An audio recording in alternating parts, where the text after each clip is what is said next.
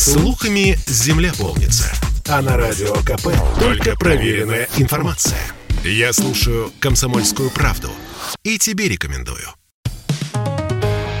«Экономика» на радио КП. Здравствуйте, дорогие радиослушатели! В эфире наш ежедневный обзор главных экономических новостей.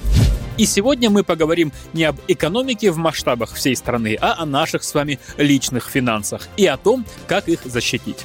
Да, речь снова о телефонных аферистах и о новом способе нас развести, который они изобрели. Телефонные мошенники активизировались с началом Нового года. Дошло до того, что их жертвой чуть не стала наша коллега Ольга Липгард. Дело было так. Звонит совершенно обычный робот, как из банка, и говорит «Банк такой-то. По вашей карте происходит списание на сумму 3000 рублей. Если эту операцию совершали не вы и вы хотите ее заблокировать, нажмите цифру 1. Но мошенники просчитались. У них оказалась старая база. Оля действительно раньше была клиентом этого банка, но уже несколько лет назад закрыла там все свои счета. И, конечно, поняла, что-то здесь не так. Не стала нажимать единичку, а сразу положила трубку. Кстати, потом такие звонки поступали ей еще несколько раз. Вообще, цифра 1 в последнее время стала часто фигурировать в сообщениях о мошенниках. В интернете много предупреждений о том, чтобы люди не реагировали на такие звонки или сообщения. А если нажмете единичку, то вроде как телефон ваш заблокируется и все, что там записано, станет известно мошенникам. К тому же они получат доступ к мобильным банкам жертвы и к электронным банковским картам. Мы позвонили киберэкспертам и спросили, что именно может случиться, если нажать единичку. Так вот, по их словам, само по себе это не приведет к блокировке телефона и не даст жуликам доступа к информации о вас. Но это только этап в цепочке мошенников. Люди сейчас стали более грамотными и уже не так часто ведутся на сообщения якобы от службы безопасности или полиции и так далее.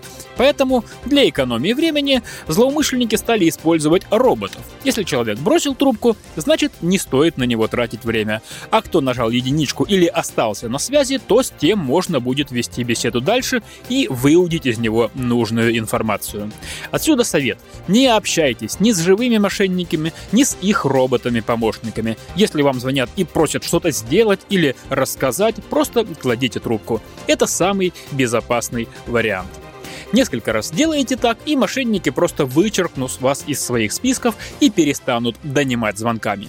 И еще одна новость. Ну, как новость? Скорее инициатива. В выходные и праздники в России нужно запретить продавать алкоголь. С таким предложением выступил депутат Госдумы Султан Хамзаев. Вот что он сказал.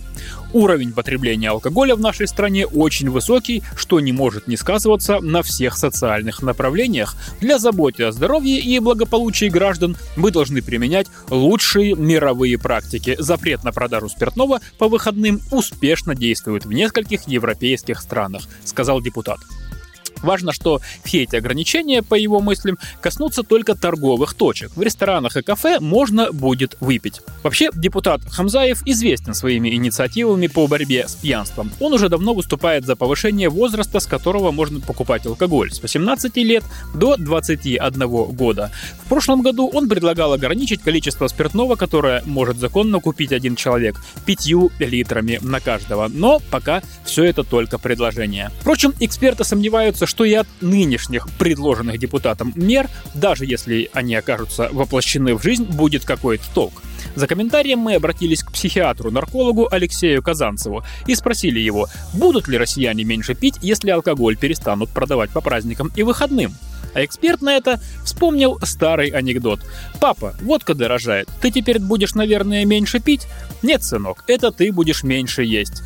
В общем, к сожалению, тем людям, которые злоупотребляют спиртным, такие меры не помогут. Наоборот, они будут покупать контрафакт, а значит будет еще больше отравлений. Будут закупаться впрок, как это делают некоторые уже и сейчас, когда алкоголь не продают по ночам. И в завершение выпуска небольшое наблюдение – 44% людей с наступлением пандемии стали больше экономить. Это выяснили аналитики портала Superjob. Однако в прошлом году таких экономных людей в России было еще больше – 47%.